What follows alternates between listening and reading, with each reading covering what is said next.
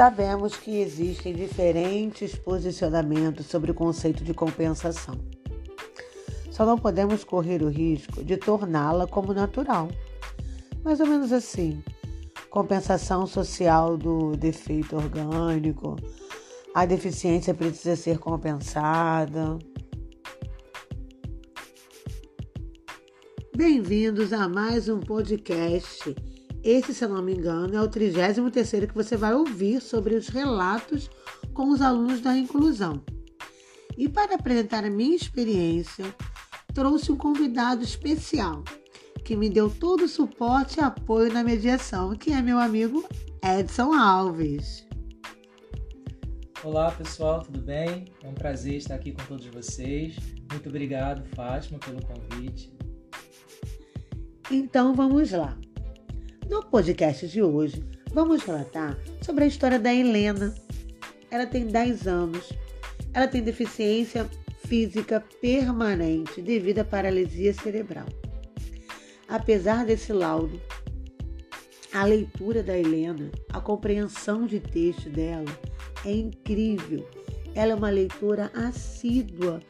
Ela adora cantar e ouvir música é o seu maior prazer. E ainda adora idiomas. Partindo de suas preferências e interesses, elaboramos e criamos atividades adaptadas, jogos, colagem, desafios, onde em cada atividade realizada havia uma alegria imensa na participação e o feedback era uma constante.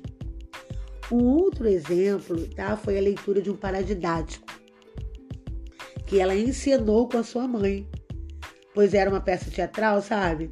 Ela dava gargalhadas quando era vez dela de falar, sabe? De ler. Foi assim muito gratificante, foi assim realmente muito gratificante. Então, como eu disse, o Edson me auxiliou muito nessas atividades com a Helena. Agora eu quero saber de você, amigo. Como você se sentiu? Então, Fátima, é, foi uma experiência única, singular para mim. E como você disse, é muito gratificante, né? Só que eu preciso ressaltar que foi você quem criou, quem elaborou todas essas atividades. Eu fui apenas o tutor, mediador da Helena. Foi uma parceria incrível e eu pude testemunhar de perto o quanto tudo isso funcionou, quanto foi efetivo e primordial no processo de aprendizagem da Helena. Eu só tenho a agradecer. Então, amigo, eu fico muito feliz também com esse resultado que a gente que obtivemos, sabe? E eu estou mais feliz ainda de poder estar participando dessa especialização.